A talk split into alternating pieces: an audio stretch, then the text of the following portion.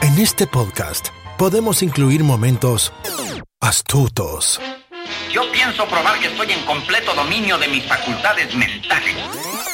podemos incluir melancolía o incluir secretos de película.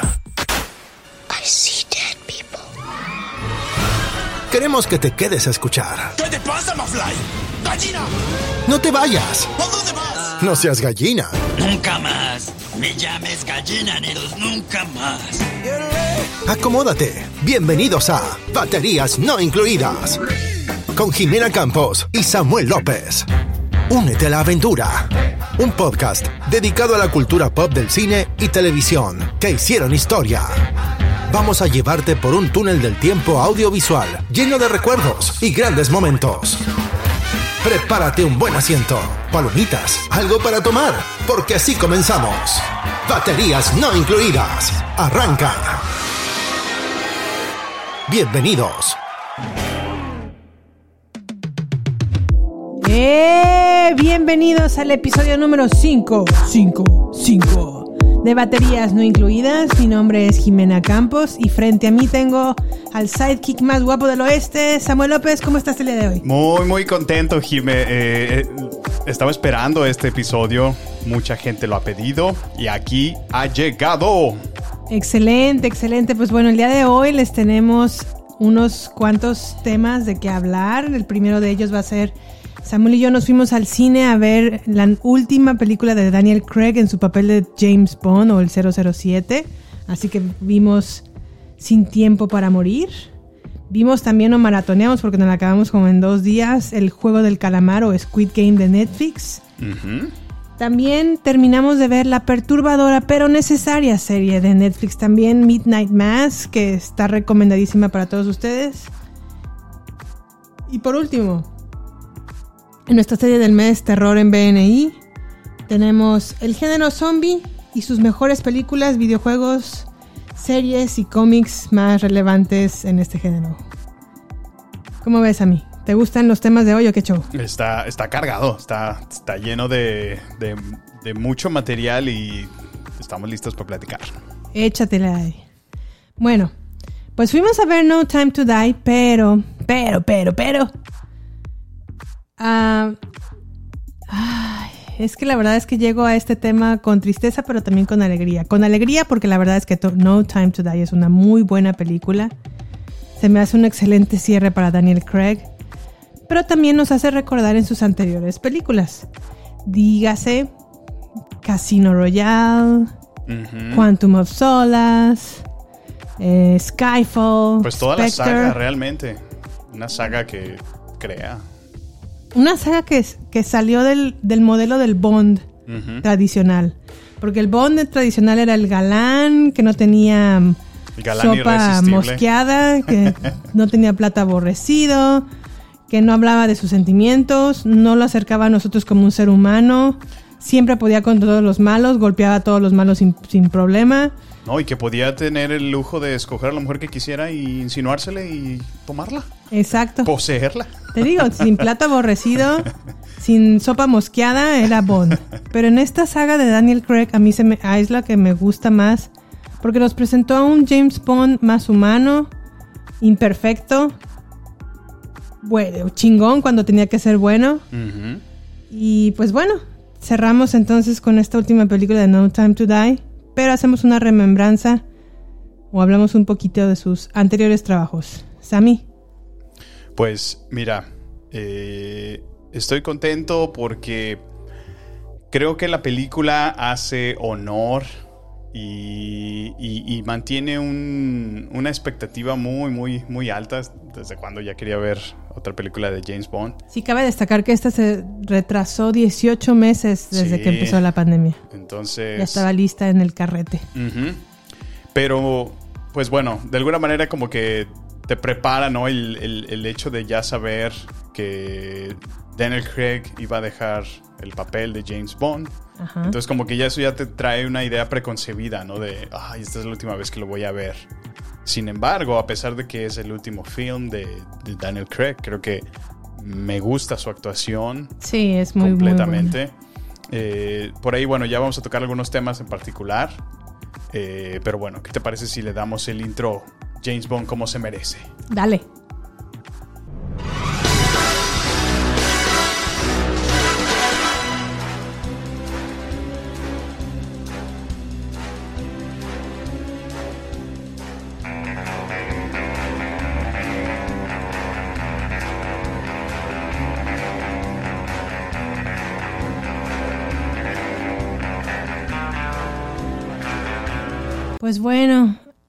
Acabamos de escuchar el tema clásico de todas las sagas de Oh, James sí. Bond, desde Sean Connery, pasando por Roger Moore, pasando por...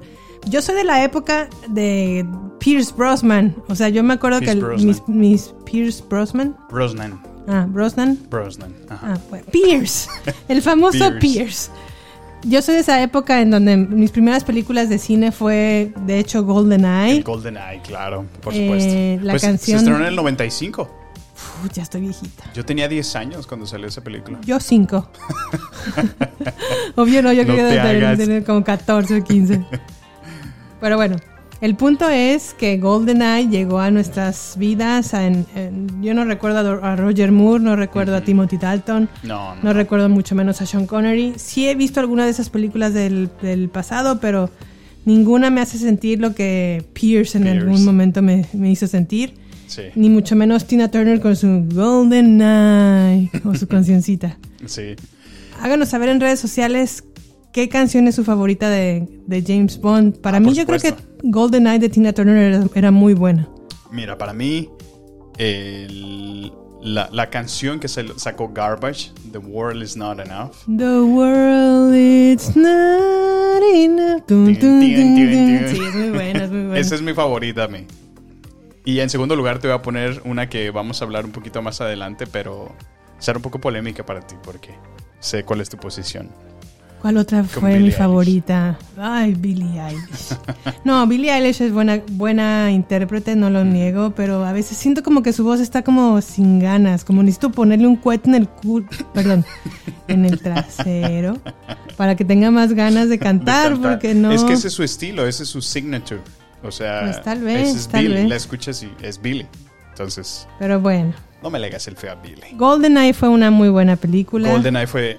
Y, y no solo película, sacó un videojuego para Nintendo 64 y Que me la pasaba legendario. horas, o literal, horas jugando ese videojuego. Sí, GoldenEye de Nintendo 64 fue uno de los mejores éxitos de esta De hecho- consola. de y hecho- fue un muy buen videojuego, la verdad. Ajá, sí. Y ahora el, el que regresáramos al cine y volviéramos a, a envolvernos de toda la cultura Bond me hizo recordar lo mucho que me gustaba James Bond. Y digo, yo era muy fan. ¿Qué, qué pasó? ¿En qué momento lo perdí? Pues, Pero bueno. pues no sé, no Nunca sé. es tarde. En Quantum of Solace, tal vez, porque esa fue paupérrima estuvo esa serie. muy mala. Perdón, esa película. Pero bueno, después llegó Daniel Craig con Casino Royale. Ujú. Estuvimos viendo un documental de Being James Bond, de, específicamente de la trayectoria de Daniel Craig.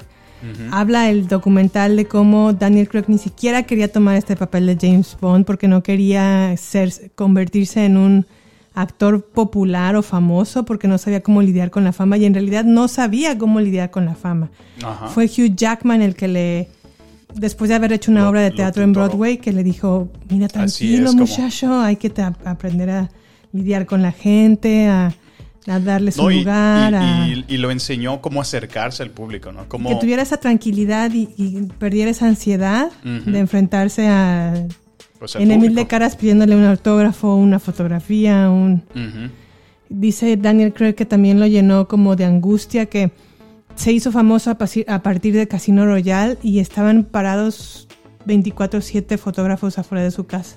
Órale. Entonces no podía ni salir Sí, pues sí. a lo- cortina lo aisló, cerrada, ¿no? lo aisló completamente y pues sí, son Y creo que eso pasa no solo, obviamente, a él, sino a cualquier persona que, pues, no es famoso y salta de repente a la fama. Pues así. sí.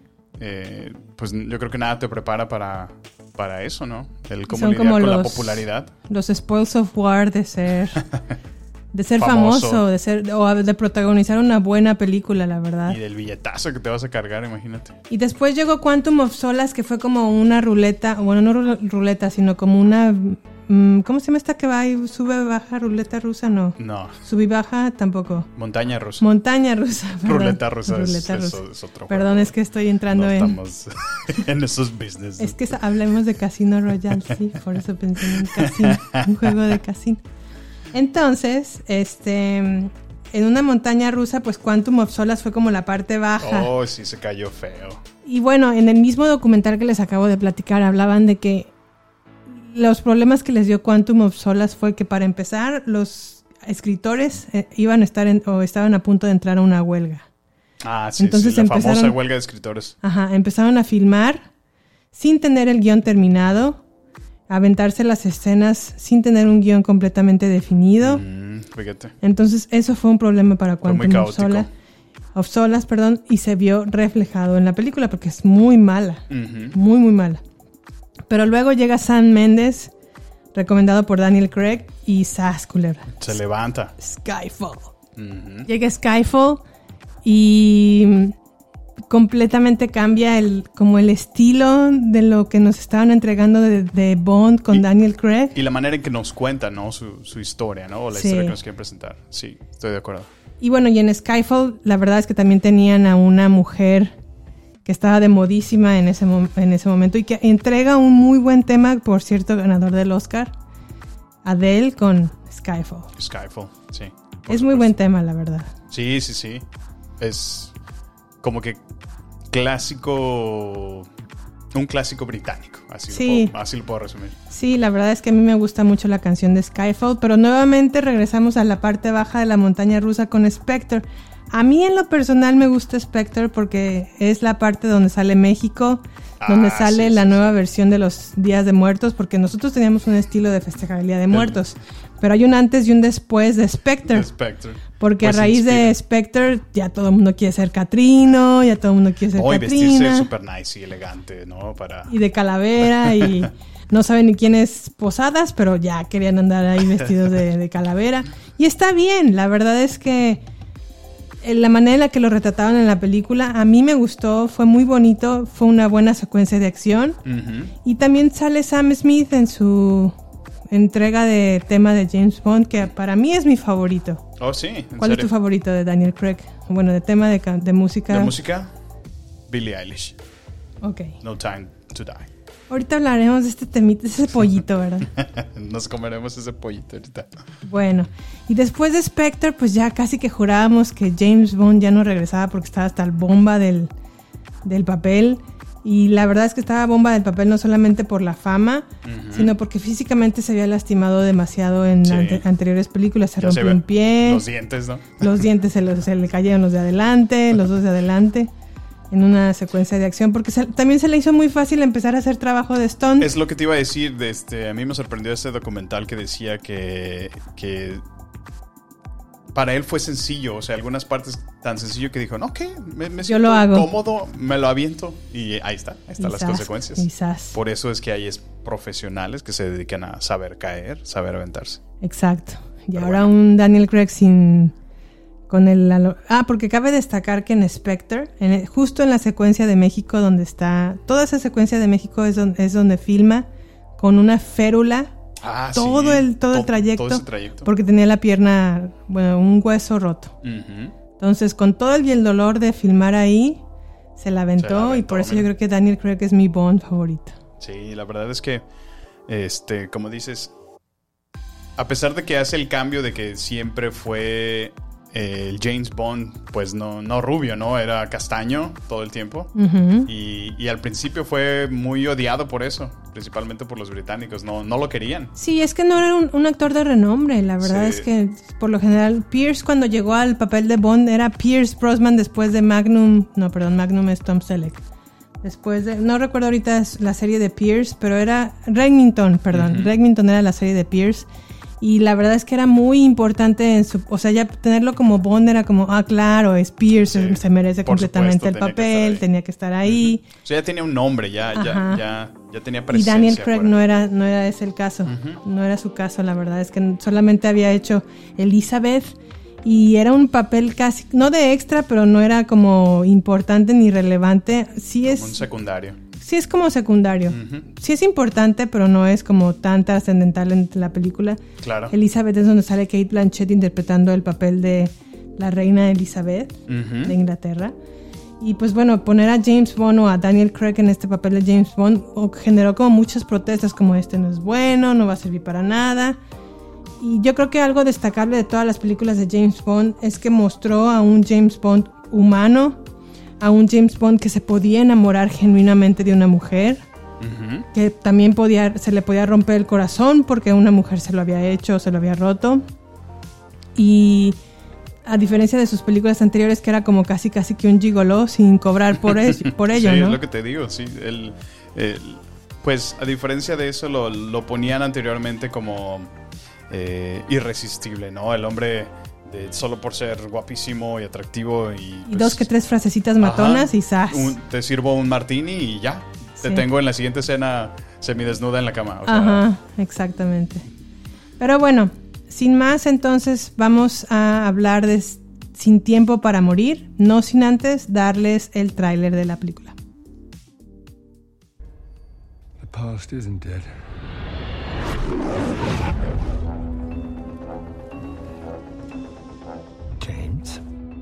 Fate draws us back together.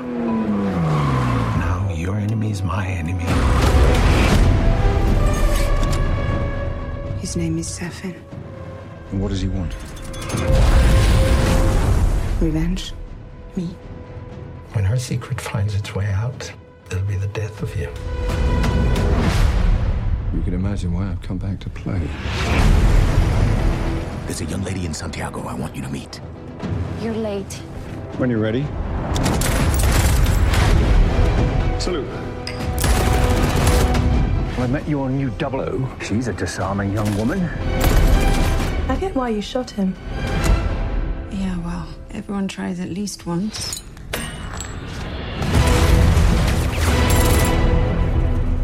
James Bond. Pues ahí lo tienen. ¿Qué les parece? Pues me encantó. Cuéntanos a mí de qué va la peli. Pues bueno, Jimé, mira. La sinopsis va así. Bond ha dejado el servicio secreto y está disfrutando de una vida tranquila en Jamaica, pero su paz y tranquilidad no va a durar mucho tiempo. Su amigo de la CIA, Felix Leader, aparece para pedirle ayuda. La misión de rescatar a un científico secuestrado resulta ser mucho más arriesgada de lo esperado y lleva a Bond tras la pista de un misterioso villano armado con una nueva y peligrosa biotecnología.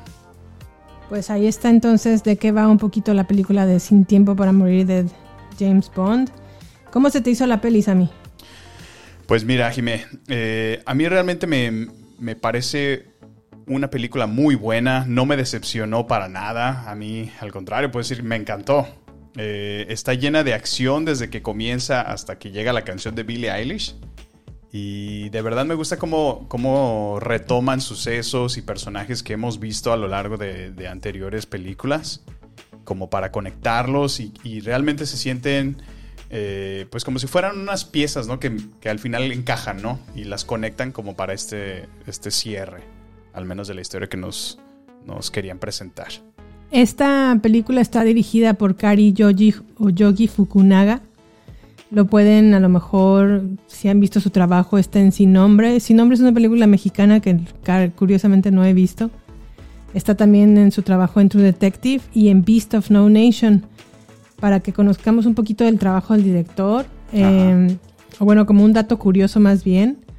El papá de Kari es un, es un, bueno, él de- desciende de una familia japonesa y su papá nació en un mm, campo intermitente japonés-americano en la época de la Segunda Guerra Mundial. ¿Qué quiere decir esto?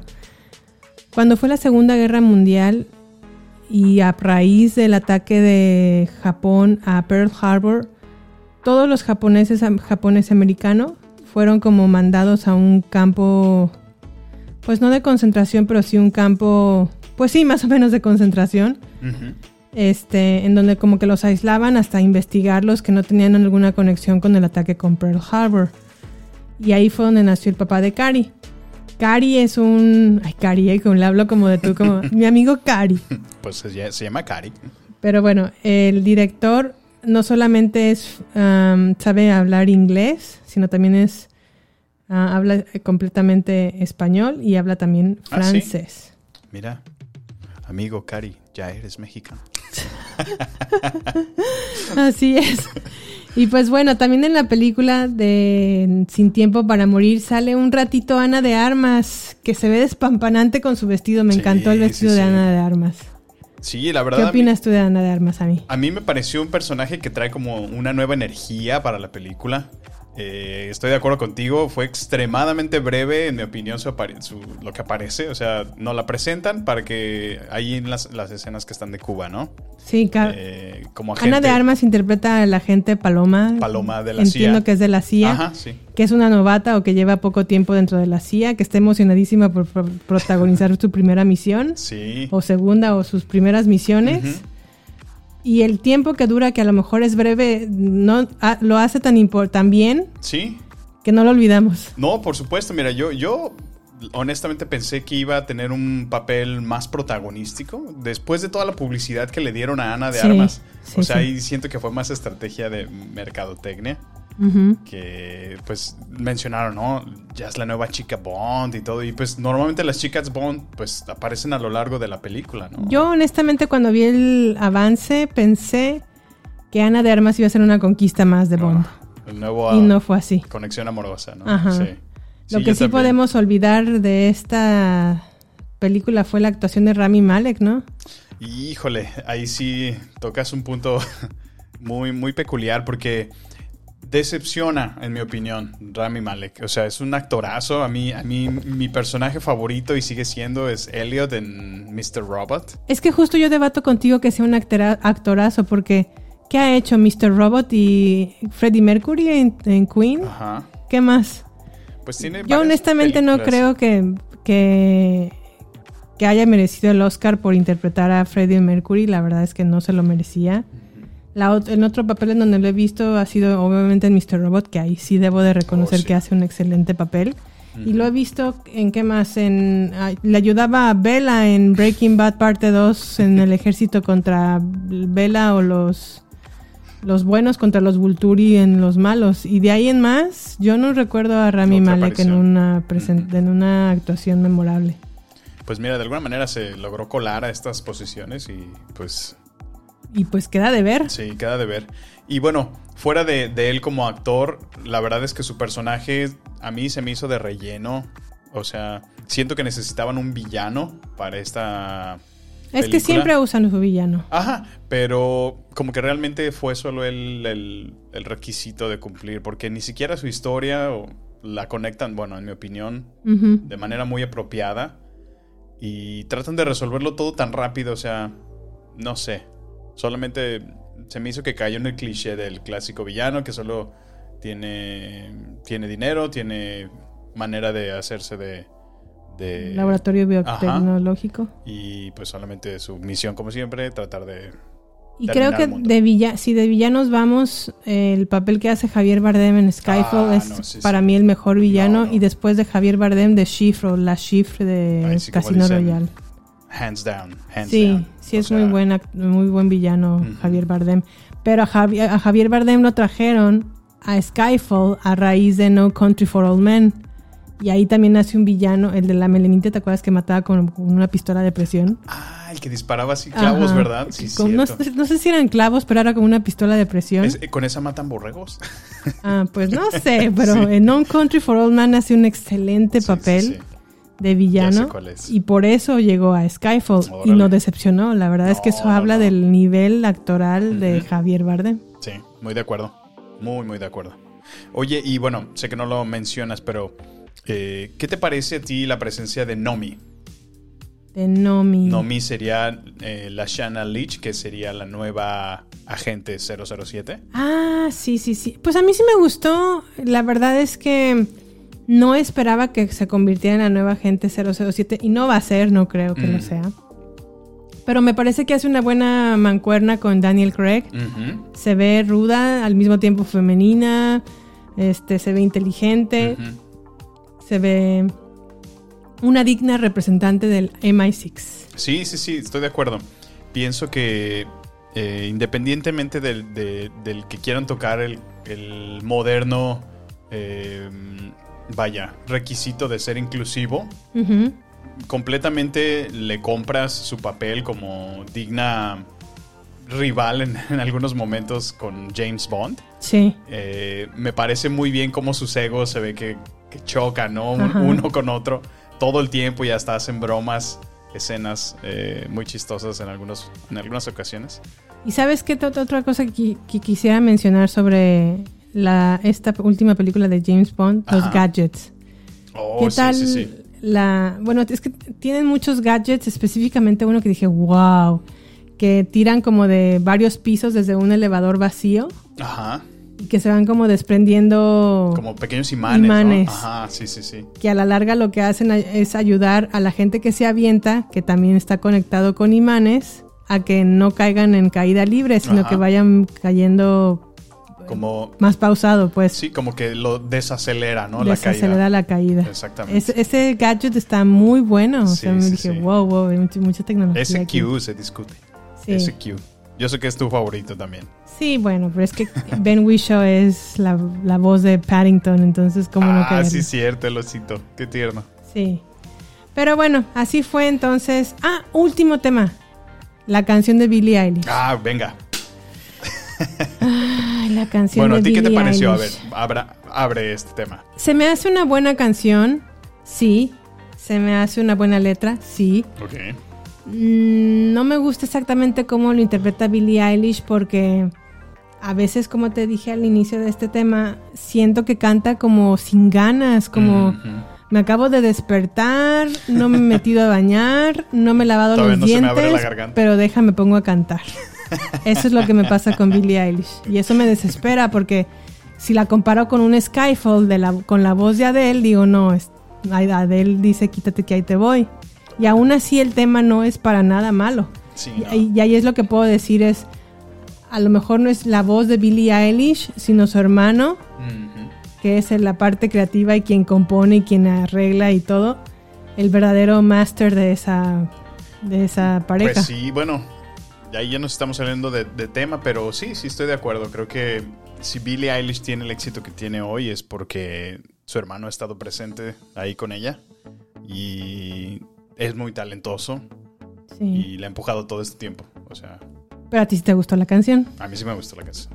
la voz y todo. Sí, sí, sí. Es mi, como te dije, es mi favorita canción de esta moderna Daniel Craig. Era. Más que Skyfall, Sí, me gusta más que Sky. más que Spectre. Bueno, pues cada quien, ¿verdad? Cada quien, cada quien. Vivimos en un mundo libre y cada quien tiene sus gustos y pues, y pues bueno.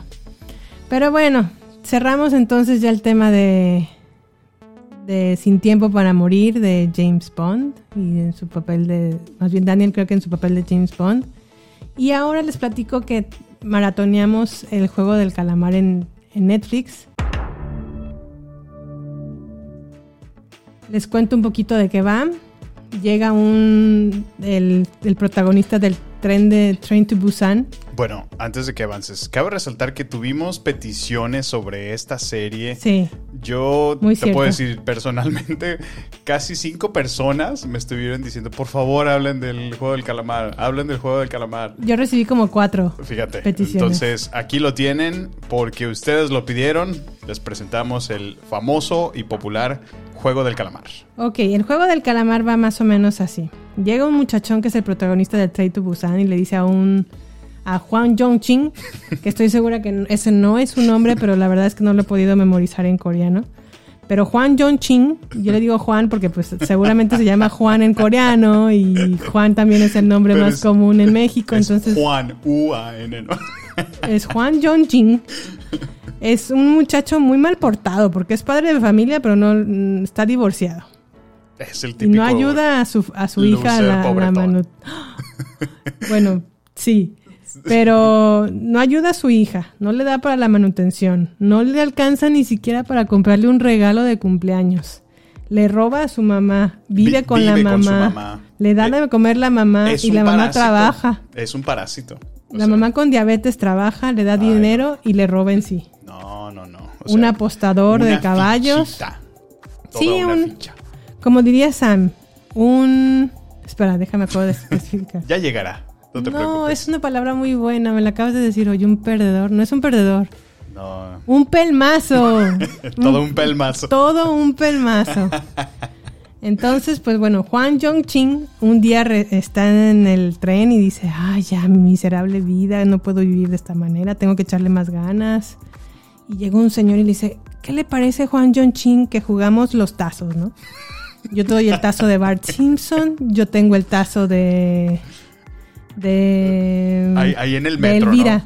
De Elvira de los Tiny Toons. Ajá. Y en el metro se pueden a jugar con un tazote grandote, ¿no? Elvira es el Eran tazo los rojo. megatazos, sí, era un tazote. Y el tazote que le dio a Juan John Ching era color azul. Ok. Y se pueden a jugar tazos. Y le dice, cada vez que tú pierdas te voy a dar un cachetadón. Y cada vez que tú ganes te voy a dar 10 mil wones. Claro que de siete cachetadas, una gana eh, Juan John Ching y recibe seis cachetadas de intercambio porque son las que pierden, ¿no? No, bueno, pues sí. Entonces, eventualmente le dice, bueno, pues te invito a jugar un juego porque yo sé que tienes problemas económicos, te invito a jugar, son, nada más tienes que estar en este lugar. Bueno, les dan- le da una tarjeta, ¿no?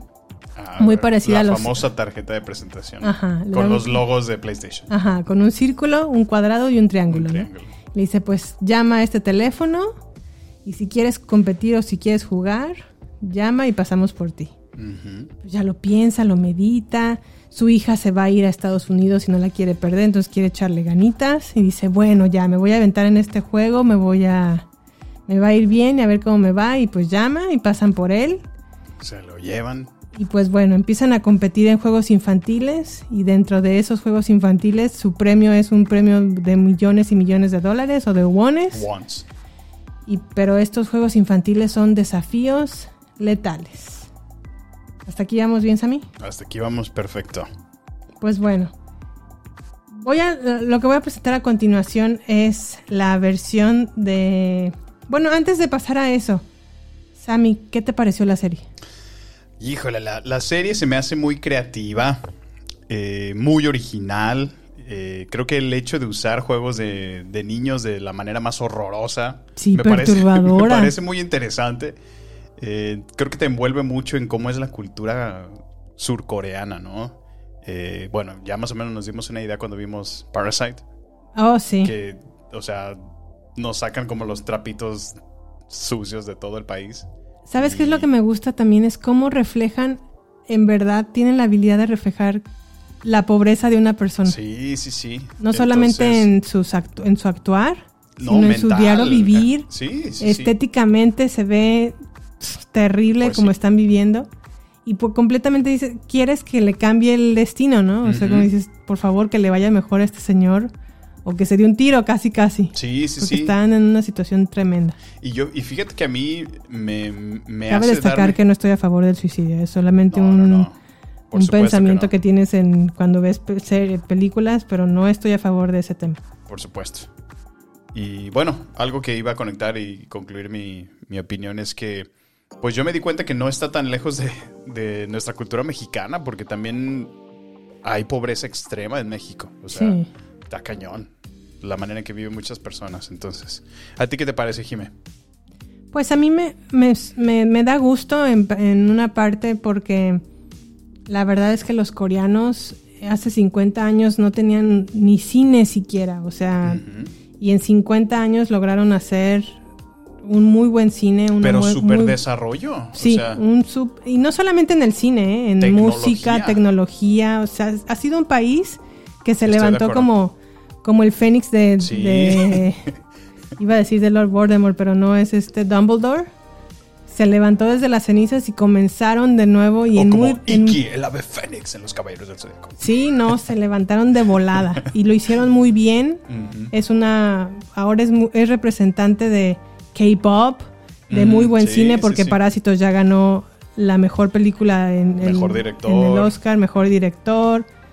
Y la verdad es que han hecho muy, buen, muy bien las cosas y el juego del calamar no es la excepción. No, no, no. Está muy bien hecho cinematográficamente. Está, la historia a lo mejor es perturbadora y macabra, pero la verdad es que nos atrapó en un episodio. Sí. La yo creo que ni yo, y obviamente al convertirse casi en la serie más vista de todos los tiempos de Netflix, significa que mucha gente se, se quedó enganchada con el tema.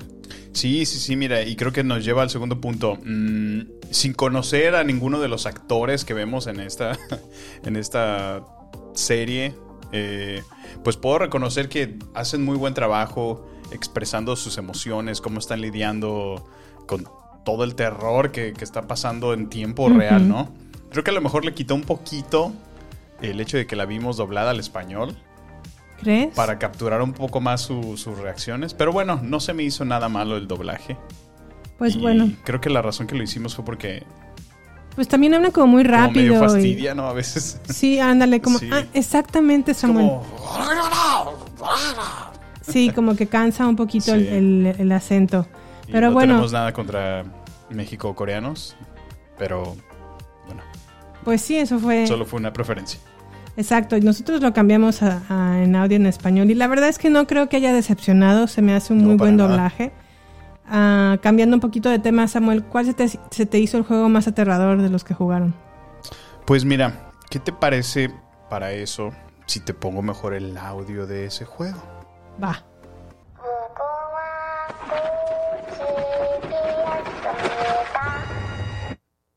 Ahí la tienes. sí, mira. Da eh, miedito ese, ¿no? eh, eh, o sea, Oh, ¿cómo? ¿Qué dijo? es ¿Quién el sabe? primero que abre. Este. eh, ahorita te ponemos la versión en español. Jugaremos, muévete, luz verde. Que la verdad creo que tiene más sentido, ¿no? Y, y- y está más catchy. Pues sí, porque le entendemos, yo creo. Y cabe destacar que mi hermana me dijo que mi sobrina Ajá. está cantando esa canción. No ha visto la serie y no sabe No. de qué se trata porque evidentemente no es para niños. No, Pero se la supuesto pasa cantando Jugaremos, muévete luz. Bueno, verde. pues ya se puso de moda el jueguito, ¿no? Exacto. Entre los niños. Vaya. Pero bueno, a ver, la versión en François.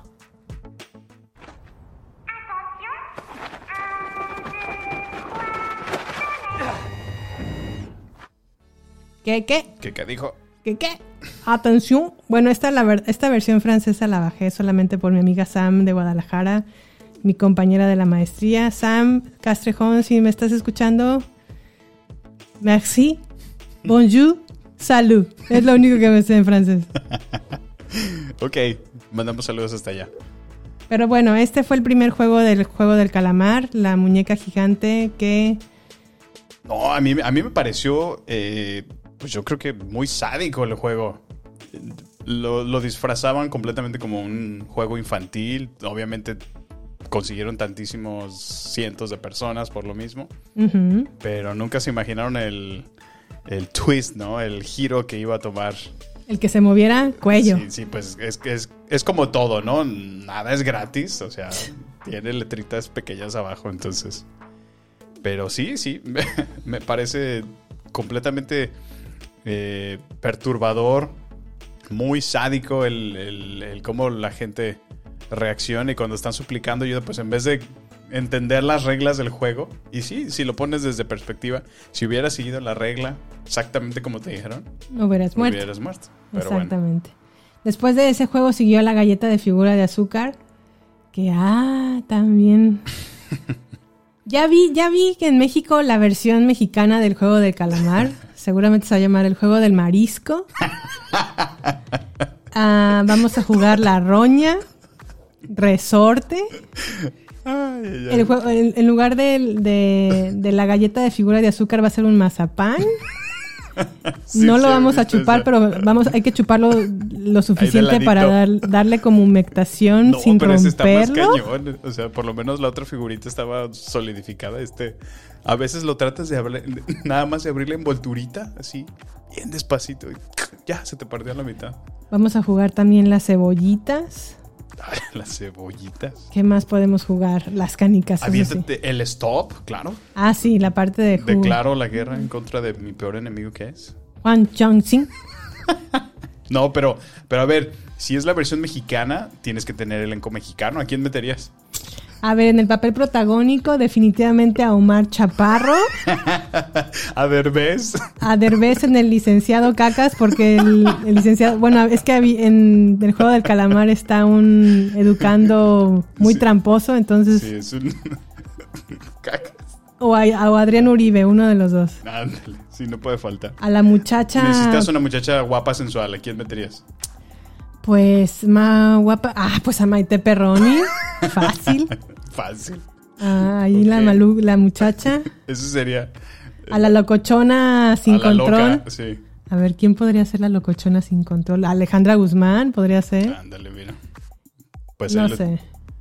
ahí lo tienes. Pero bueno, dentro de la muñeca gigante, la galleta de figura de azúcar, la redada nocturna, que a lo mejor no es un juego, pero fue como un pretexto para hecho, acabar sí, con... Yo nunca entendí que eso fuera como un juego, pero sí, eh, a lo mejor el, el disminuir la población y, y que fueran Sí, menos, menos jugadores, ¿no? Deshacerte de. Por lo menos la mitad se murieron en esa escena. La escena, o el juego de la, de la cuerda, de jalar la cuerda, está Eh, eh, perturbador eh, y maluco, me parece ¿eh? como, como un poco más terror psicológico. Sí, Porque están con la premisa de que, pues ya ves que está alto, o sea, o, o ganas o mueres, o sea, ahí no hay de otra. Y, y creo que ahí fue como el primer hint que te dan, como la primer pista de que si te unes al viejito, tienes, tienes una oportunidad, ¿no? Y, y pienso que a lo mejor es como una, como una crítica de cómo a lo mejor eh, a veces despreciamos a nuestros ancianos cuando están llenos de sabiduría, Exacto. inteligencia y conocimiento. sí, Y ve, en una situación como esa fue literal el que, el que lo salvó. sí. O sea, pero sí, me parece muy, muy buena serie. ¿Qué tal se te hizo el juego de las canicas? El de las canicas. Ese fue a mí el que más me, me llegó, así que me quedé ese súper como triste. que te rompe el corazón, Sí. la verdad. O sea, te, a, mí, a mí lo que me expone es, vaya, o sea, es que a costa de tu vida, a veces, ¿qué podría uno hacer, no? Sí, Y- claro. Y, y te deja como una línea, una línea Muy moral tan delgada Sí, que, que dices, o sea, ¿qué puedo hacer? ¿Hago lo que es apropiado o, o hago lo que es por mi bienestar, no? O sea, ya sé. está, está cañón. Y, y creo que todavía lo complica aún más al final, cuando se revela, ¿no? Eh, ¿Quién es este personaje? Digo, para todos aquellos que todavía no lo han visto, no, vamos a liberar de spoilers, no vamos a dar más información, pero... Pero más, más Pero se spoilers. revela, se revela, o sea, es, es una completa revelación para mí al final. ¿Sabes No me algo lo que yo, yo creo que hubiera quitado completamente de la historia? Son a los VIPs. Mm, Eso la verdad Muy no, no sirvió para nada. Pero creo que era algo necesario. O sea, no, no me gusta cómo lo exponen, pero, pero a, mí me, a mí me causaba esa curiosidad de, bueno, ¿y esto, esto por qué? O sea, ¿es, es algún rico que está haciendo esto solo para su gusto? ¿Lo está viendo? El, el famoso Game Maker, ¿no? El, el de la máscara de, ¿qué era? Zorro o lobo, no sé. Ni Yo pensé, era, era solo El de negro. Ajá, el de negro. Era por su gusto o algo así. Entonces creo que ahí te resuelven esas dudas, ¿no? De, ah, bueno, pues clásicos millonarios que, que tienen tantísimo dinero y derrochan que se pueden dar el lujo de pasarse un fin de semana viendo cómo se matan un montón de... Aunque te digo, yo, yo creo que eso sin problema se pudo haber eliminado de la serie. No creo que tenía mucha Pues relevancia. ¿no? relevancia. Pero bueno, a ver, Sammy, háblanos de algunos datos curiosos de esta serie. Pues bueno, mira, de hecho, eh, sí, sí, es, es muy, ¿cómo, cómo te digo? Eh, se destaca mucho de esta serie, pero sí tuvo como sus cuestiones medio polémicas, ¿no? Por ahí en redes sociales eh, se estuvo mencionando que esta serie eh, usaron el número de teléfono, ya ves la, la tarjeta de, de presentación que estaban pasando. Ajá. Eh, el número de teléfono que estaba incluido en esa tarjeta era un número de teléfono real allá en Corea. Entonces, la gente que lo, que lo vio inmediatamente empezó a hacer llamadas el teléfono de broma, ¿no? De tratando de escribirse. Entonces, la persona que estuvo pues, con La el número la línea. recibiendo cientos de miles de llamadas todos los días. Entonces, Oh. Netflix ya tuvo que editar esas escenas para, para borrar ese número que no, no apareciera. Este, qué otro, mala onda. Sí. Otro dato interesante es que un proveedor de internet de Corea del Sur eh, está demandando justamente a Netflix ya que tuvo algunos daños en sus servidores después de la masiva popularidad que causó el show, eh, ya que tuvo un tráfico que jamás hubieran tenido de, de- de internet, lo cual causó daños irreversibles y ahora están demandando a la compañía por eso. Pero pues bueno, ahí sí, ¿cómo, cómo puedes culpar a Netflix por eso? ¿No? Pues sí. O sea, Y bueno, un, un extra dato que encontré es que eh, ahora es el drama coreano, eh, o surcoreano más bien, eh, ahora es parte del contenido de la industria que está contribuyendo al crecimiento económico de Corea, este, cañón, ¿eh? O sea, eh, lo mencionamos al principio, eh, Surcorea no tenía hace 50 años el nivel que tiene. ajá. Y ahorita lo que más destaca es eh, en su nivel de exportaciones. Están usando semiconductores, maquinería, autos, acero, barcos, computadoras. Todo eso es lo que más genera. Entonces el número 7 tienen justamente el contenido. eh, Pues están en séptimo lugar en este Ajá. de exportaciones, ¿no? Sí, entonces... Sí, la verdad es que Corea del Sur, mis es felicidades en el trabajo que ha hecho. Sí, no, la verdad. En todos sentidos. Ojalá eso pasara con México. Con nuestro México, hombre, que Y se levantara desde las cenizas. dejen de hacer la Rosa de Guadalupe para enfocarse en contenido de calidad. Bueno, muy bien, pues ahora vamos a pasar a redes sociales y regresamos en un momento. No queremos que te pierdas nada. Por eso, te invitamos a sumarte a nuestras redes sociales. Twitter, Instagram y Facebook. Encuéntranos como Baterías Podcast. Cine, series y mucho más solo con nosotros. Con Jimena Campos y Samuel López. Agéndalo. Nos encontramos en redes sociales. Baterías Podcast. Pues bueno, terminamos entonces a hablar del juego del calamar. Escuchamos redes sociales. Síganos por favor en redes sociales. Y ahora pasamos al tercer tema de la noche, Midnight Mass. Les cuento que le, le puse parte 2 porque ya terminamos de ver completamente la serie y me ha dejado con el corazón roto. No sin antes escuchar esta cancioncita del tema de la serie.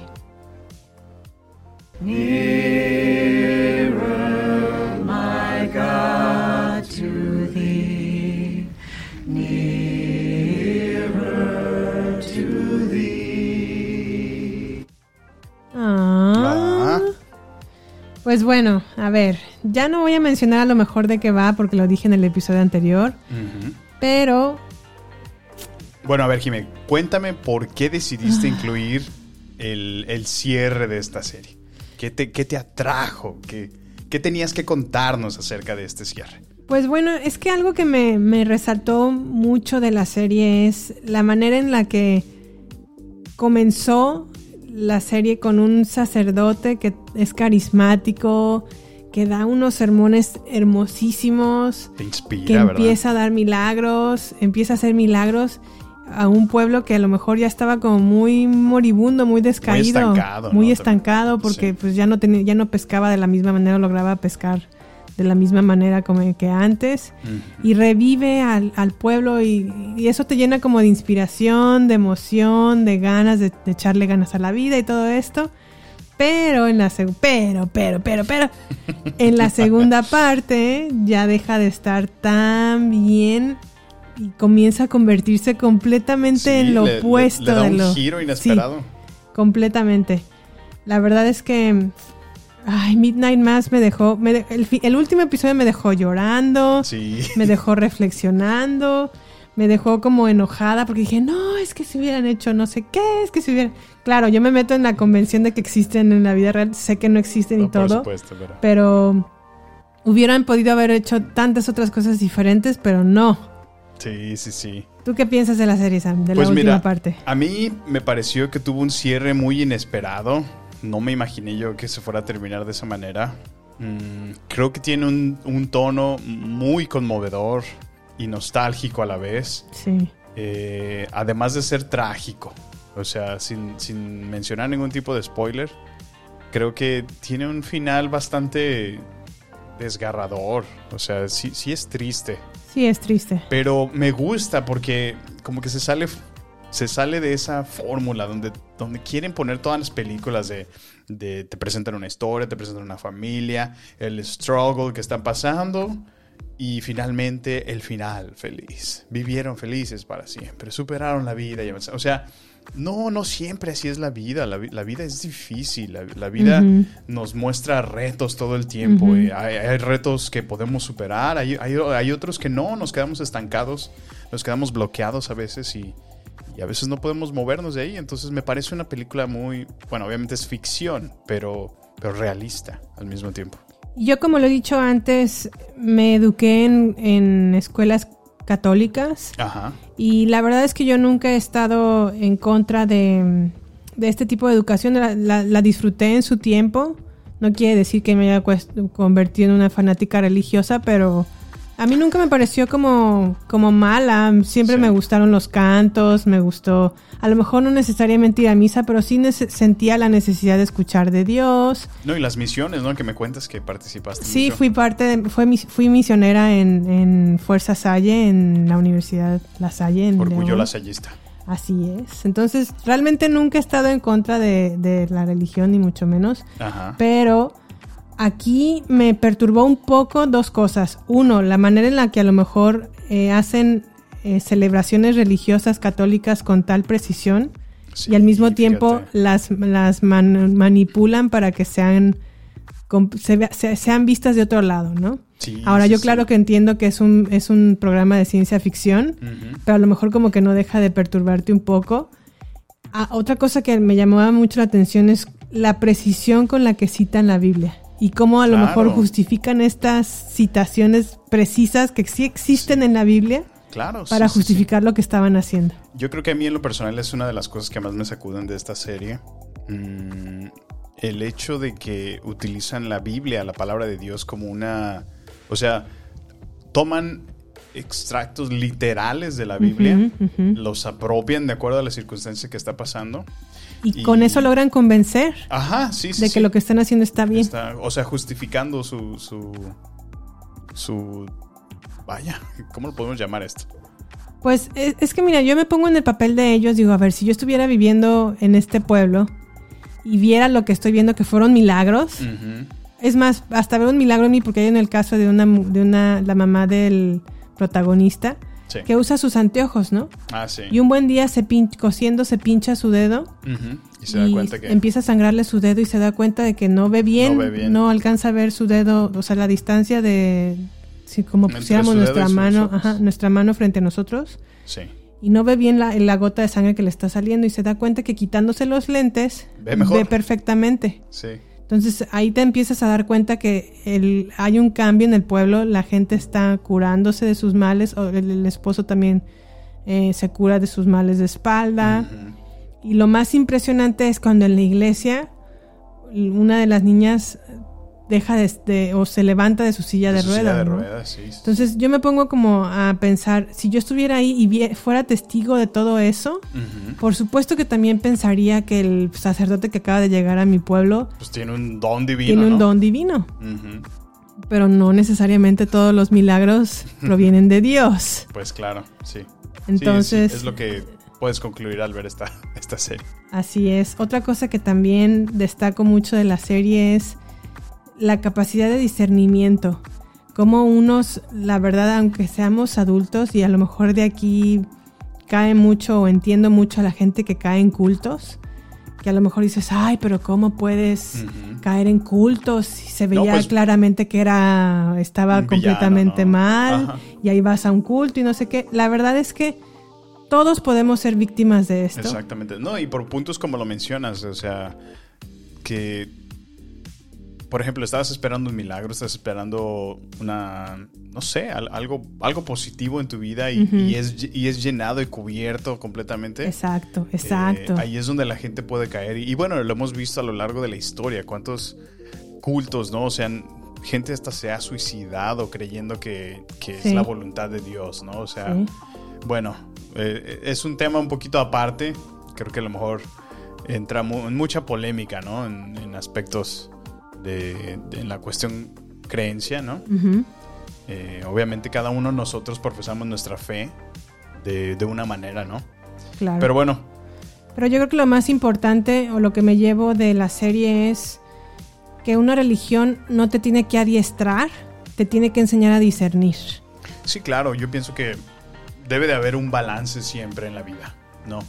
Eh, a lo mejor con toda la intención que tenga la, la, la iglesia o quien sea que te esté enseñando, eh, tú siempre tienes que poner en balance si lo que estás escuchando es algo que va, va a ser un bien a tu vida, va a traer bien a otros, va a traer Exacto.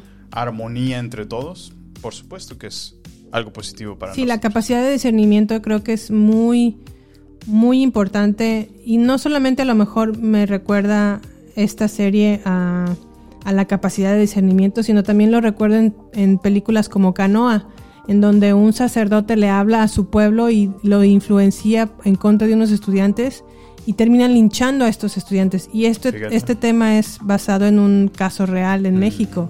Entonces, esto es lo que yo estoy en contra de la religión.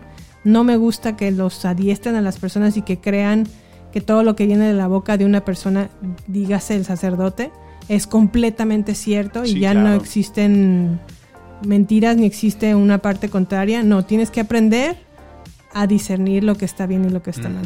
Sí, sí, sí. Pero bueno, así fue Midnight Mass. Ah, Yo les recomiendo que vean exactamente el, el- el monólogo que se avienta la protagonista. Es específicamente Erin Green, que está interpretado por Kate Siegel.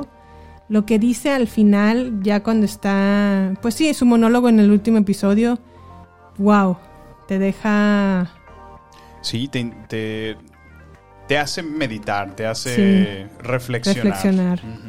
Me gustó, me gustó Midnight Mass, creo que fue una muy buena serie limitada, creo que después de The Haunting of the Hill House, Midnight Mass es lo siguiente de Mike Flanagan en Netflix que ha hecho excelentemente Sí, y se la recomendamos. por supuesto. Ahora que estamos en el mes tenebroso. Muy bien. Pues bueno, ¿quieres mandar unos saludos, Sam? Yo quiero enviar un- muy especial saludo a dos amigos muy cercanos que tenemos. El primero es Isaac Ramírez y el segundo es mi querido Jesús. Donde quiera que estén, eh, queridos amigos, gracias por ser nuestros fieles fans desde el comienzo, desde este proyecto. Nos han acompañado a Jimmy y a mí, nos han hecho saber sus comentarios. Les mandamos un cordial saludo desde aquí. Muy bien. Y con ello pasamos ya a la última sección de este podcast. Vamos a hablar de lo que es el género o otro subgénero de terror que fueron los zombies. Y les voy a dar un poquito de introducción antes de pasar a las que creemos en baterías no incluidas son las mejores películas de zombies. ¿Va que va? El cine de zombies comienza dentro de o desde los años 30, pero aquí el, el cine de zombies como que se divide en dos etapas o en tres etapas. La primera de ellas es cuando surge desde historias de pueblos y leyendas haitianas asociadas como con el vudú y la magia negra. Sí, sí, sí, me acuerdo de eso. Entonces, lo que empezaron como una obra de teatro, después se convirtió en una película y de ahí nació esta película que se llama White Zombie, que fue protagonizada por Bela Lugosi. Bela Lugosi era un actor muy importante en los 30 que era protagonista de Drácula y de otras películas de terror. Por lo general en este tiempo los zombies eran personas o eran, pues sí, muertos vivientes que trabajaban para una persona y que eran un instrumento para las siniestras intenciones del villano principal. Ok. Después, ya, así fueron 30 años, ¿no? De que los zombies trabajan para mí y hacen lo que yo quiera. O sea, fue el concepto que ellos mantuvieron en, en Al las producciones. desde que nació, estuvo- ajá. Ah, órale, ok. Y, dur- y duró toda esta temática 30 años. Vaya. Oh, pues sí. Un poquito, ¿cómo se dice? Eh, pues en un loop, ¿no? No había, no había mucha creatividad hasta entonces. Y después llegó el fantástico George Romero en 1968 con la película La Noche de los Muertos Vivientes. Esta película está rodada en blanco y negro y fue rodada en 16 milímetros. Fue un éxito rotundo en su tiempo porque ya aquí rompía con esto de, de que trabajaban para alguien en particular, ¿no? Aquí ya los, los, los muertos vivientes tenían nuevas reglas.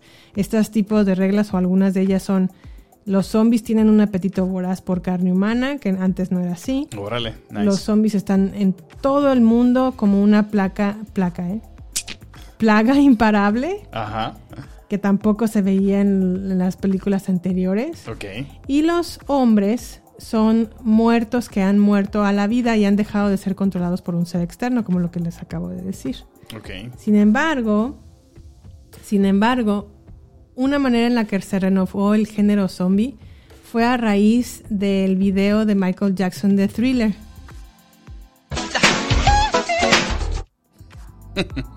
Thriller de Michael Jackson dirigido por John Landis, Landis rompió como el, el- la manera en la que se ponía a un zombie en pantalla porque lo que hizo fue que aña- añadió escenas de cómo salían los muertos del cementerio, Mm, cosa sí, que antes no se veía en ninguna de estas películas y que a lo mejor este tipo o esta forma, nueva forma de llevar a los zombies duró otros 30 años. Vaya. Y luego, eh, posteriormente después de eso llegó otro nuevo cambio en los zombies a partir del 2002 porque llega a los cines a raíz de un videojuego, la película de Resident Evil protagonizada por Ah, Mila qué- Jovovich, muy buenísima, ¿no? Sí, la verdad es que es- eso es un clásico. Clásico sí, zombie. Resident Evil es un clásico. Sí, sí, sí. Y pues bueno, para los que no recuerden o no la han visto, Resident Evil nos habla de un desastre en un laboratorio químico de la corporación Umbrella que hacía que sus empleados se convirtieran en zombies. Yeah. Entonces, ¿qué fue lo que hicimos Samuel y yo? Pues nos dimos a la tarea de investigar las mejores películas de zombies de todos los tiempos.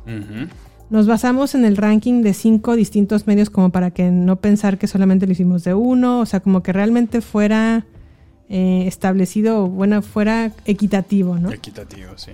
Entonces nos basamos en lo que dijo la revista Empire, lo que dijo IndieWire, lo que dicen Rotten Tomatoes o la editorial de Rotten Tomatoes, el ranking de IMDB y el ranking de Ro- Rotten Tomatoes. De aquí nos lanzó 20 películas y de estas 20 películas nosotros elegimos 10 basándonos en el ranking más alto. Y a partir de esas 10 escogimos las 5 mejores películas con el ranking más alto.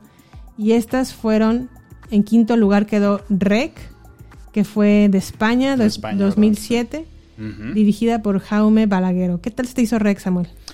Este, pues se me hace creativa, mm, se me hace, eh, pues sí, sí está, sí está scary, sí, sí te da miedo, sí te saca muy buenos sustos. Ujú. Este, ¿Te gustó cómo se filmó como tipo documental? Sí, eso también lo hace bastante atractivo, como que, como un falso documental, ¿no?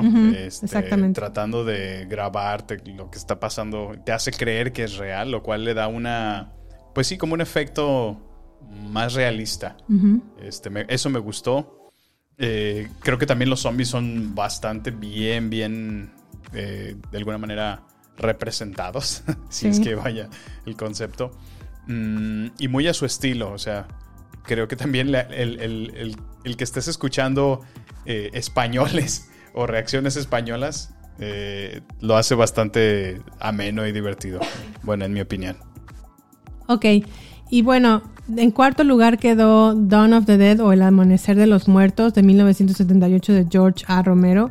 A mí esta, a pesar de que quedan dentro de las cinco mejores películas de todos los tiempos de zombies, no creo que, a lo mejor es porque ya estoy más grande o, perdón, más joven, a- des- a- comparado lo- comparando con el tiempo en el que salió esta película. Sí. Que ya los efectos y la historia, aparte de hacer, se, se me hizo larga como un día sin pan, Ay, sí, sí no se me hizo tan llena de acción, pero bueno, está considerada dentro de las cinco mejores. Vaya. Sí, sí, yo también concuerdo contigo. No, mm, como, como tú has usado esta frase y te la voy a robar, no, no envejeció adecuadamente, ¿no? No.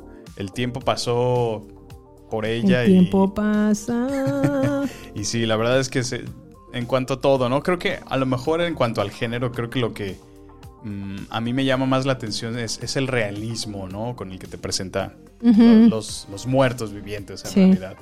Y, y ahí puedes ver los, ¿cómo se dice? Los prostéticos y todo. Sí, como, y aparte el maquillaje es muy malo. Sí, no, no, no. O sea, se ve como Pero bueno, también se entiende, ¿no? Porque dices, pues bueno, pues es de la es- época y en no los era lo que se tenía. finales de los 70, imagínate. Pero aún así creo que The Night of the Living Dead, que es del 68 o 10 años antes, es mejor que esta. Y sin embargo, esta por ranking quedó en mejor lugar. Fíjate. En tercer lugar quedó Shaun of the Dead del Reino Unido del 2004, dirigida por Edgar Wright. Edgar Wright lo pueden recordar porque es el director de Baby Driver.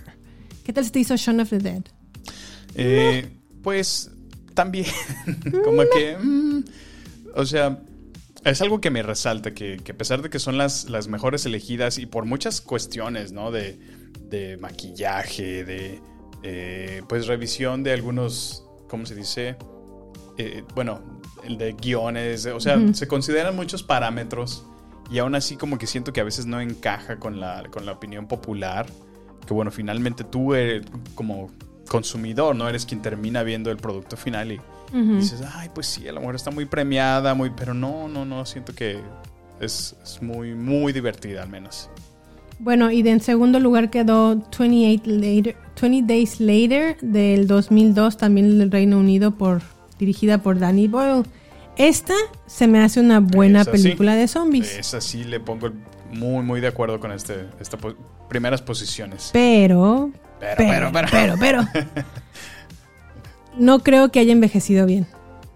Para empezar, no la puedo encontrar en 1080p O sea, sí, sí, sí. o en alta resolución. La encuentro solamente en 720 y se ve ya muy, muy mal. Pues sí, mira, es que también tienes que pensar, por ejemplo, agarras un Super Nintendo, lo quieres conectar ahorita a tu pantalla HDMI con 4K, pues tampoco se va a ver muy bonito. O sea, Ok, sí, Se- se quedó pero el padrino, el padrino bueno, se ha sido muy bien. remasterizada también, o sea. Pues tal vez, a lo mejor necesita ser remasterizada. no, pero 28 fuera de eso, 28 es un, es un peliculón. Sí, sí, es muy buena. Mucha acción, maquillajes, actuaciones. Lanzó a la fama a Cillian Murphy. Ajá, Sí, la verdad es que sí es buena, buena película. muy buena película.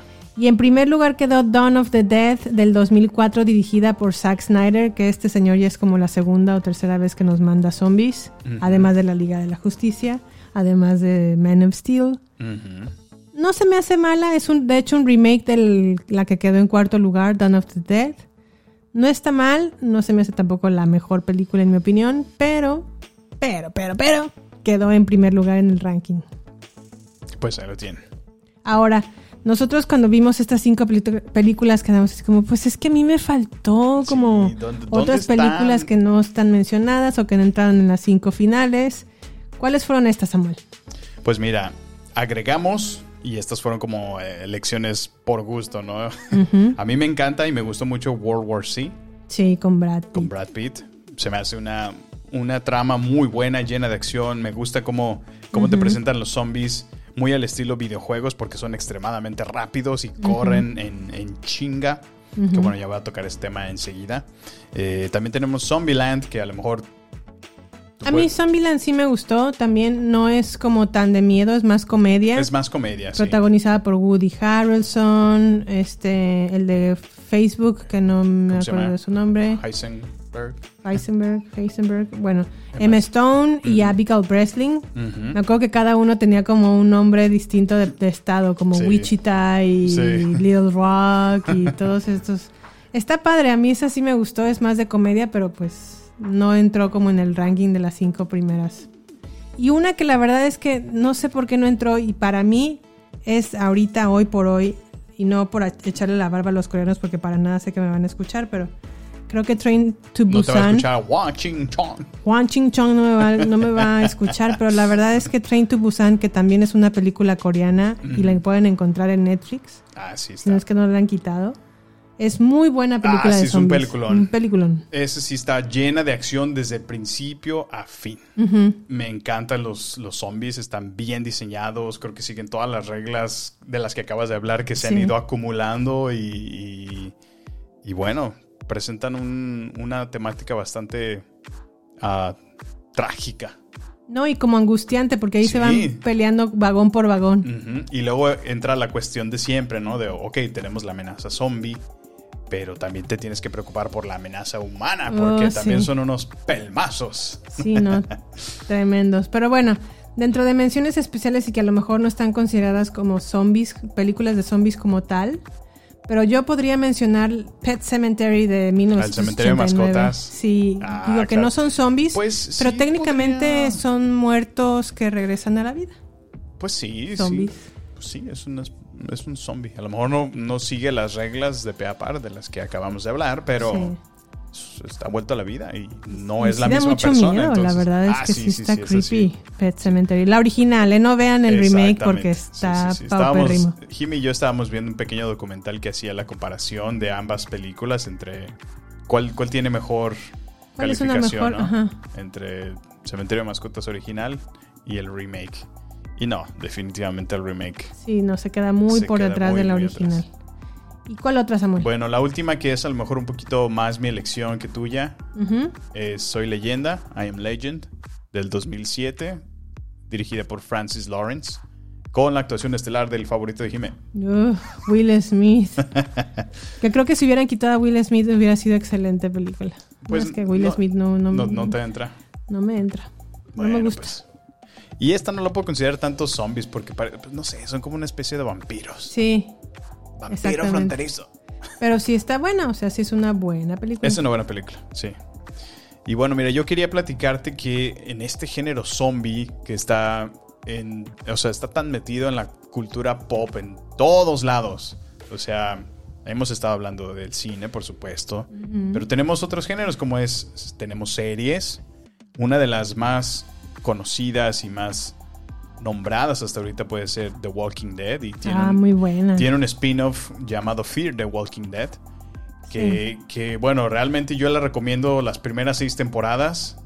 Y fuera de ahí ni siquiera sé en qué van ya. La verdad es que se cayó mucho la serie. Pero todas esas primeras temporadas son, son gloriosas. Sí, O sea, yo creo, yo dejé de ver The Walking Dead cuando llega Negan ujú. a la escena. Y, Y después de ahí ya y te perdiste. De ahí me perdí, ya no supe qué. Eh, bueno, por supuesto que está basada esta, esta serie en, un- en una novela gráfica. Oh, sí, sí, Entonces, pues sí. ahí tenemos la referencia de, de cómics. Eh, hay otras series, por ejemplo, un poco más cómicas. ¿Has escuchado de Santa Clarita Diet? Con Drew Barrymore. Con Drew Barrymore, así es. Sí he escuchado de ella, no la he visto. También. eh, Pertenece al género, no la vi, no me gustó. y no me interesa. No, no, no, no la vi, no, me gustó. Sé que es una serie que no Sí, no me interesa. Ok, ten- tenemos también iZombie y, por supuesto, mención honorífica Game of Thrones. Pero eso no es zombies, Por supuesto que son zombies. pero no es exactamente toda la serie de zombies. No, no es de zombies, pero tiene una excelente referencia Bueno, eso de sí, eso sí, eso sí. O sea, Agree, agree, agree.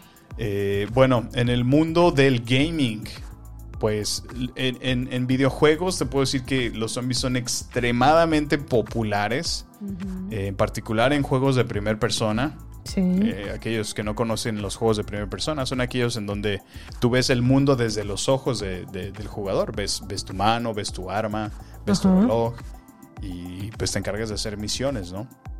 Entonces, dentro de los videojuegos más populares tenemos Resident Evil, del que fue basado la, la película que acabas de mencionar. Y quizás ahorita la mejor franquicia en turno que tenemos de videojuegos de, de zombies. Tenemos Dead Rising. Tenemos también House of the Dead.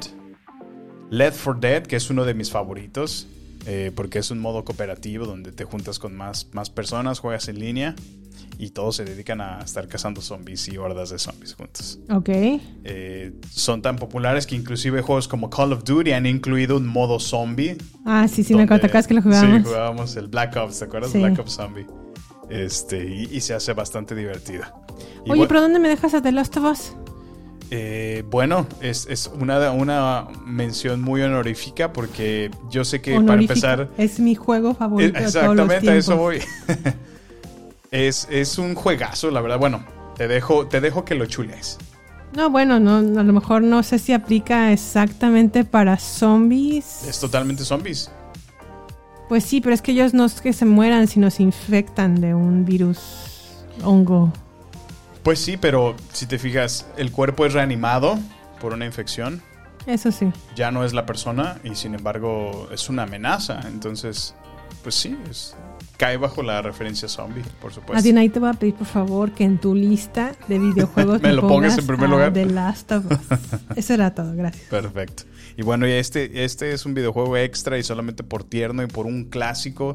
Todos aquellos que llegamos a jugarlo desde computadora en una aplicación en Java, ni siquiera todavía era un, un videojuego completo. Plantas vs. Zombies. Ah. Que luego se popularizó, entró al iPhone y ya todo el mundo estaba jugando Pla- Plantas vs. Zombies. ¿Lo llegaste a jugar? No, yo jugaba el de los diamantitos. Ah, el, ¿Cómo se llama este? El Candy Crush. El Candy Crush. Ah. Ese estúpido Candy Crush No, no. adictivo. Pues bueno, y nada más tengo un, un dato curioso. ¿Sabías que J.K. Rowling incluye zombies conocidos en su sexto libro como los Inferi en la serie de Harry Potter? No, de hecho no recuerdo ni en los libros ni en lo... ah, creo que en los libros sí, pero en las Sí. películas En la no película recuerdo no se que- menciona. que salgan. Al parecer son humanos que son reanimados o vueltos a la vida por magia negra. Entonces, fíjate, hasta Harry Potter hace mención De zombies. de los zombies. Chale. Pues bueno, Con esto damos por terminado el quinto episodio de baterías no incluidas, no sin antes decirles una frase matona, ¿no? ¿Cómo matona? Una frase matona, esas llegadoras que te llegan al cora.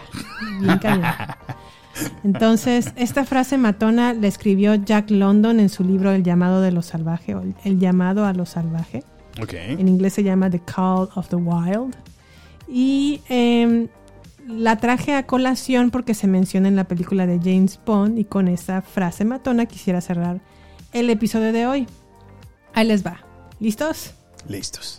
Prefiero ser un espléndido meteoro, un átomo con un brillo magnificente, a un dormilón y permanente planeta. La adecuada función de un hombre es vivir, no es existir. Y no gastaré mis días tratando de prolongarlos. Yo voy a aprovechar mi tiempo. Órale. Ah, ¿Te llegó, Alcora? Sí, está, está llegadora. Pues sí, con esta se despidió, bueno, no se despidió, pero sí hablan o la mencionan en Sin Tiempo para Morir, muy adecuado con el título Sin Tiempo para Morir. pero bueno, Samuel, ¿qué vamos a tener en el próximo episodio? Pues bueno, mira, estamos emocionados por nuestro siguiente episodio. Continuamos con el subgénero de terror. Ahora vamos a hablar de cuestiones sobrenaturales. Ok. Eh, también nos vamos a dar una vuelta otra vez al cine. Hay que aprovechar que ya podemos ir al Eh. cine. Hay que, por Sí, favor, que visiten sus, visiten sus salas de cine con todas las precauciones posibles ante Así es. los síntomas de la pandemia que se sigue viviendo. Pero, por favor, hagamos que no desaparezca el cine, porque ¿cómo podríamos vivir sin el cine? Sí, la verdad, no se disfruta ninguna, no se puede comparar la Sí. sensación. Entonces me, me voy a llevar a Jime a ver Halloween Kills, la cual se estrenará este próximo viernes 15 de octubre. Eh, les estaremos contando cómo nos fue. Ok. Eh, en cuanto vamos a ver la serie, la nueva serie de Chucky que se va a estrenar ahora en Estados Unidos y vamos a platicar al respecto. Y vamos a ver al acosador o al stalker más famoso, Favorito de Netflix, ajá, a Don Joe, que se llama You. en su tercera temporada. vamos a analizar esta tercera temporada y ahí les estaremos platicando. Muy bien, muy bien, Sammy. Pues bueno, ¿algo más por añadir? Pues, ¿qué te parece la invitación al podcast? A suscribirse. Pues bueno, muchachos, les agradecemos por escucharnos y les invitamos a que se suscriban a nuestro podcast. Por favor, califíquenos, déjenos una reseña de su experiencia desde la plataforma donde nos escuchen. Les pedimos y les agradecemos a todos los que lo han hecho en compartir este episodio, compartir el podcast. Permitan que lleguemos a más personas y juntos armemos esta comunidad. Eh, síganos y déjenos sus comentarios de este episodio en Twitter, Instagram y Facebook en la cuenta arroba baterías podcast. Nos encantará saber de ustedes. Hasta la próxima. Hasta la próxima. Este es el final solo por hoy. Hasta la vista, baby. Prepárate para más acción, misterio y seguir descubriendo las mejores escenas y secretos del cine y serie. Solo aquí, en nuestra próxima entrega, Baterías No Incluidas Podcast, con Jimena Campos y Samuel López. Hasta la próxima.